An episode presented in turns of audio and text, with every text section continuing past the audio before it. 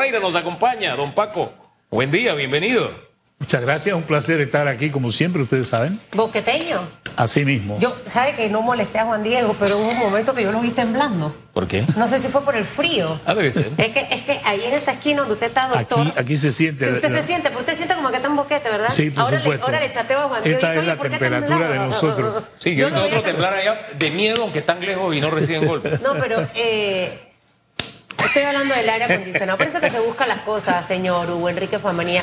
Paco Carreira, el abogado, eh, aspirante a la presidencia de la República por la libre postulación, ya terminó esa tortura que, que- que era hasta ayer, hasta las 5 de la tarde, creo que fue la hora eh, final, y ya eso de las 6 de la tarde se hicieron las llamadas. ¿Qué viene ahora, licenciado Carreira? Eh, al final quedó por fuera, pero como yo digo, de toda pérdida en la vida hay una lección y esto es lo más importante. Y viene un nuevo renacer. ¿Cuál es ese nuevo renacer en la vida del licenciado Carreira? Bueno, mira, yo creo que esto es simplemente una etapa la que terminó ayer. En primer lugar, yo tengo que darle unas, las gracias a 140.200 panameños que 224. firmaron por mí. Sí, 224, no de los cuatro por fuera, que son importantes. 224, correcto. Esto fueron las personas que firmaron por nosotros, firmaron por los candidatos de unidad, 286 candidatos en todo el país, y por supuesto que estamos todavía pues viendo los resultados de quién quedó dónde, quién quedó fuera, quién quedó tercero eh, eh, o cuarto para ver entonces cuál ha sido de verdad el resultado neto del tema de las elecciones. Eh, yo creo que lo que aquí sigue, primero que todo, es poner en evidencia algo que veníamos hablando desde hace muchos meses. Los partidos políticos decidieron apropiarse del movimiento independiente, hasta cambiándole el nombre a libre postulación, Y lo lograron. y lo lograron, no hay duda. Digo, los tres candidatos que han quedado tienen estructura política, tienen recursos. eh, además de eso, pues pertenecen a partidos, que yo creo que eso es un tema que de la inmoralidad que eso presenta, pues estás inscrito en un partido cuyos estatutos prohíben hacer lo que estás haciendo, pero a nadie le importan los estatutos del partido si se respetan o no, y creo que eso es obvio con esto. Eh, ¿Qué va a pasar de aquí? Eh, yo voy a seguir con mi campaña de tarjeta roja. Voy a hacer campaña primero que todo para todos los candidatos independientes. Acabo de tener una conversación antes de entrar al programa hoy temprano con Juan Diego, que nos encontramos aquí mismo, y hablamos de eso. Es, es algo que no es la primera vez que hablamos de que hay candidatos dentro del grupo Vamos que son amigos personales míos, eh, personas que inclusive recogieron firmas conmigo en el año 19 eh, y ahora pues están en el tema de con el grupo Vamos. Y así hay independientes que no están afiliados con ningún grupo y que igualmente tienen la oportunidad. Eso es lo que de verdad pretendemos hacer. Usted se va a sentar a conversar, o sea, el tema de la tarjeta roja y téngala en la mano, porque siento que es, es una buena idea y que no la debe dejar perder. Eh, en realidad, eh, sigue con su tarjeta roja, sacando la tarjeta roja, las cosas que no están bien, desea quien sea, licenciado Carreira, porque eso es súper importante. Por supuesto. Y lo segundo, esa, esa posibilidad de conversar. Sea, al final una papeleta no puede tener 10 candidatos a la presidencia de la República. O sea, eso es ilógico. Quien piense que, que puede solo, que no necesita aliarse, eh, estar también obsesionado en que quiero ser presidente, quiero ser presidente, quiero ser presidente y no tengo la suficiente humildad para decir, mira, vamos a sentarnos y vamos a negociar, vamos a conversar. Yo me voy a bajar, quedas tú, pero necesito que para la próxima hay un compromiso. No sé cuáles son las negociaciones que sean, pero eso tiene que ocurrir. Por Eh, supuesto. y usted probablemente puede ser uno de esos panameños que sume votos a uno de esos 10 que está en la papeleta. O sea, esa opción está dentro de su agenda, el sentarse a conversar, el sumar esos votos de Paco Carreira. Mira, eh, yo no solamente diría los votos de Paco Carreira, yo creo que nosotros los verdaderamente independientes tenemos una misión que cumplir. Ya la ley le permitió a los de partidos políticos correr, ellos son parte de libre postulación, Y ahora lo que nosotros tenemos que pensar primero es en Panamá y luego en cómo apoyamos a los candidatos de libre postulación que van a correr. En la elección anterior se reemplazaron 56 diputados nuevos en la Asamblea. O sea, la tarjeta roja funcionó en aquel momento. Hoy lo que queremos es poner por lo menos 40 independientes. ¿Qué tenemos que hacer para eso? Cada uno de los candidatos tiene eh, candidatos a nivel nacional, diputados, alcaldes, representantes. Esa es la gente con la que tenemos nosotros que uniformar el criterio. ¿Por qué no nos conviene ir con un partido político? Por una razón muy sencilla. La ley en la forma que la hicieron impide a candidatos de libre postulación participar en los circuitos plurinominales en alianza con un partido. Entonces, ¿qué es lo que estamos poniendo nosotros en una negociación? El sacrificio de todas las personas que recogieron firmas en los circuitos plurinominales. Eh, yo quiero aprovechar un poquito su tarjeta roja para meterme en algo que creo que de alguna forma encaja dentro de lo que en la campaña Medcom se trata de orientar en cuanto a la decisión del voto del ciudadano. Nosotros lo hemos resumido en lo personal de una forma muy sencilla. Oye, mira y piensa. O sea, oye lo que te dicen, oye las propuestas mira lo que hace, porque a veces la propuesta que te dicen entra en contradicción con sus hechos. Y piensa, es decir, analiza. Entonces, si estamos hablando de libre postulación, sí, puede que los políticos o los partidos políticos, como lo evidencian los hechos, hayan tenido una estrategia, vamos a apoderarnos de la libre postulación, y lo lograron, lo lograron, es un hecho, ¿verdad? Pero ¿dónde queda también, eh, y si es posible, de pronto sacar la tarjeta roja al propio ciudadano? Porque el ciudadano que cree en la figura del independiente, no apoyó al independiente. Entonces yo creo que ahí tiene que haber una reflexión del propio ciudadano de a quién tú apoyas, a quién le das la firma, a quién le das el voto. Porque esto es como una, una chica, quiere un, un, esposo fiel, por ponerle un ejemplo, ¿verdad? Pero entonces se le aparece un mujeriego y decide, ¿sabes qué? Me voy a casar con el mujeriego. ¿Qué va a pasar? Entonces no es la estrategia que tenga el mujeriego, es a quién le dices sí y a quién le dices no. Yo creo que esa esa parte hay que sellarla porque la libre postulación o independiente tiene una historia. Y la historia era darle, y una raíz, un origen, era darle la oportunidad a aquel que no lo podía hacer por la vía de los partidos políticos, sea partidos políticos que hayan desaparecido, sean partidos políticos vigentes, nuevos, viejos, lo que sea. El que no pertenecía a partido político o no creía en esa alternativa, se le abría una puerta. Se prostituyó, esa es otra cosa. Pero ahí el ciudadano tiene también una responsabilidad, ¿no le parece? Pero mira, Hugo, yo creo que de acuerdo a las cifras del Tribunal Electoral, hay casi un millón doscientas mil firmas recogidas en, eh, de los candidatos independientes de libre postulación. Eh, y esos electores, un millón doscientos mil electores, que representan un millón novecientas mil firmas, porque tú puedes votar para presidente, para alcalde, para representante. Es decir, el respaldo definitivamente que lo hubo.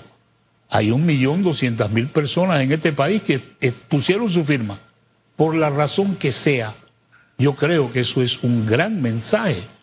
¿Cómo nosotros podamos ahora, como grupo de candidatos, manejar eso y tener la capacidad de presentar una sola candidatura? Yo desde que esto inició el día 6 de junio, cuando me registré como candidato, dije que lo más importante era no cometer el error del 2019, cuando los tres candidatos en aquel momento no se podían ni siquiera sentar en una mesa. Y lo dije, aquí el objetivo es ir con un solo candidato a la presidencia de parte de los grupos dependientes y además de eso, que sea lo mismo a nivel de diputado y a nivel de alcalde y a nivel del representante. ¿Qué sentido tiene presentarnos nosotros con tres alternativas para el voto independiente? Eso está concebido por los partidos políticos, no solamente para acabar el movimiento, sino para frustrar las aspiraciones. ¿Y por qué es así? Porque tenemos que competir entre nosotros mismos ahora, no solamente por las firmas, sino también por los votos. Y yo creo que eso es un tema que vale la pena. Todavía estamos a tiempo, tenemos dos meses para hacer esto y créeme, yo voy a hacer todo lo que yo pueda para reunir a los diferentes candidatos y tratar de establecer que nosotros somos los quienes tenemos una responsabilidad primero con el país. Panamá no cambia con un presidente independiente. Panamá cambia con 40 diputados, una mayoría en la Asamblea. Ahí, ahí es en donde 40 diputados, es decir, que usted también es otra de las voces eh, que pareciera estar a favor del planteamiento de Lombana de una reforma a la Constitución y, reducir la cantidad de diputados en la Asamblea Nacional? No, no, cuando hablo de 40 diputados es 40 diputados ahora en la elección. Ok. Sí, el tema ¿Y la propuesta de reducir? el tema de la, de la, Constitución es otra cosa. Eso sí es un tema que nosotros tenemos un compromiso y yo estoy comprometido a hacer una, una constituyente paralela, pero eso tiene que salir de una asamblea donde haya 40 diputados electos ahora que vengan de las filas independientes, porque eso es lo que comienza a cambiar Panamá. Si tú pones un presidente, por muy independiente que sea, con la actual asamblea, ya sabemos para dónde vamos. Vamos a tener simplemente más de lo mismo. ¿Qué, piensa usted de la propuesta de Lombana? La acaba de hecho de reiterar aquí hace unos minutos. Em, en los primeros días de, su gobierno, de llegar a ser presidente, llamar a una reforma a la Constitución donde vería cantidad de diputados, donde vería forma en la que se escogen a los magistrados de la Corte Suprema de Justicia, eh, quién investiga a quién, diputados a magistrados, magistrados a diputados, esos planteamientos. A usted. Digo, la constitución. Siendo abogado, ¿no? La constitución hay que reformarla, pero yo no creo que poner un parchecito aquí, un parchecito allá, sea lo que realmente soluciona esto. Nosotros merecemos tener un, nuevo, una nueva constitución. Hay cantidad de estudios y de publicaciones que se han hecho de parte de los constitucionalistas más renombrados de Panamá, diciendo qué es lo que hay que hacer y cómo. Ese trabajo no se puede perder. Entonces yo no, no estoy de acuerdo en vamos a poner un parchecito de los magistrados o de la comisión de presupuesto. De... No, aquí hay que hacer una reforma integral del Estado, balancear el tema de los poderes y creo que también vale la pena estudiar los términos de si hay reelecciones dentro de los diputados. Todas esas cosas son parte de lo que se ha estudiado ya y eso merece la pena rescatarlo. Eh, oiga, pero tengo entendido, ayer hablábamos en el análisis de voto 24 que debido a las reglas actuales, de alguna forma, quienes cumplieron con el mínimo de firmas, de alguna forma, y usamos la figura de bateador emergente porque cualquier cosa puede pasar, ¿verdad? Y, tengo entendido que algo de eso hay y que ustedes no han cerrado el círculo este de la, de la posibilidad de ser candidatos. Bueno, tú sabes, yo estoy de cuarto, la ley establece una forma, ya tenemos un precedente eh, histórico cuando el candidato Gerardo Solís se retiró de la campaña para ser vicepresidente de Juan Carlos Navarro y eso hizo que el profesor eh, Jované automáticamente tomara el puesto. O sea, esa es la posición que yo tengo ahora, pero pues nada de eso depende de mí, depende de otras situaciones, otros casos, otras cosas, y pues esa es la, la, situación que la ley da en este momento. Bueno, tenemos oh, ¿Y usted va a presentar, disculpe, Susan, entonces... ¿Tiene que presentar su candidata también de, vicepresidencia? O, a la vicepresidencia? ¿O candidato? ¿O se queda así? Correcto, yo, yo voy a presentar y a ustedes tengo el honor de darles la primicia de quién va a ser, que es la doctora Marta Roa de Salterio, una persona que presentó su candidatura, recogió firmas y ha sido una dirigente del gremio médico reconocidísima, sobre todo en el tema del conflicto que hemos vivido en Panamá con el tema de las vacunas. Una gran profesional médica y de verdad le agradezco a ella pues el haber aceptado participar conmigo como vicepresidenta. Bueno, señor Carrera, esta historia apenas avanza, ¿no? Eh, terminamos una etapa importante el día de ayer domingo. Ahora viene la etapa en la que veremos a nuestros líderes políticos, aquellos que están dentro de los partidos y los que están por la libre postulación, porque al final ambos son líderes políticos, sentarse a negociar y ver qué es lo que se logra conformar. De aquí a mayo del 2024, las alianzas. Eh, acuerdos de recámara, de restaurante, de salones, de lo que sea, pero en donde el mejor beneficiado sea el país. Eso es realmente lo que necesitamos. Porque una papeleta, ¿tú te imaginas eso, Chutupu? Con 10 fotos. Eso, Eso es imposible. Inmanejable. Totalmente. Pero bueno, mira, yo te digo, yo creo que nosotros tenemos que cumplir una misión. La misión hasta ahora nos ha tocado el esfuerzo de recoger firmas con lo costoso y con todo lo que ya se ha hablado. Todo el mundo sabe que esto de fácil no tiene nada, pero también tengo que sentirme, nosotros hemos recogido, yo he recogido, por ejemplo, como candidato, he tenido 140.224 firmas suficientes para hacer tres partidos políticos. Y, y creo que eso es un tema que vale la pena reconocer, no solamente, sino a todos los otros candidatos a nivel nacional. ¿Y ese es el paso siguiente? Y ese es el ¿Va paso a conformar siguiente. un partido político? No, no, no. La verdad es que por en si este, en este momento no, no es un tema que, que hayamos hablado. Eh, el punto es, la preocupación es el gobierno ahora, la elección ahora, y cómo nosotros integramos realmente una unidad de los candidatos independientes para significar un cambio. Eso es lo que de verdad tenemos que hacer. ¿Qué debe regir esa alianza? Porque algunos dicen una gran alianza, sí, pero una gran alianza en contra de, a favor de. No, ¿Qué debe regir Hugo, una Hugo, alianza? eh, los errores que se cometieron en el 19 nos enseñaron. Si aquí hay gente que no se puede sentar en una mesa a conversar, pues no vale la pena que, que estén en el grupo.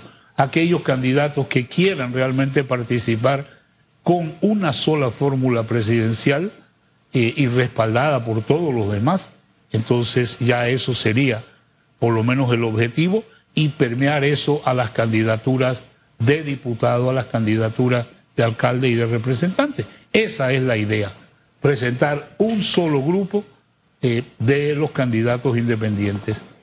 Eso incluye a los movimientos, a los distintos movimientos, porque hay movimientos independientes que no son como el agua y el aceite.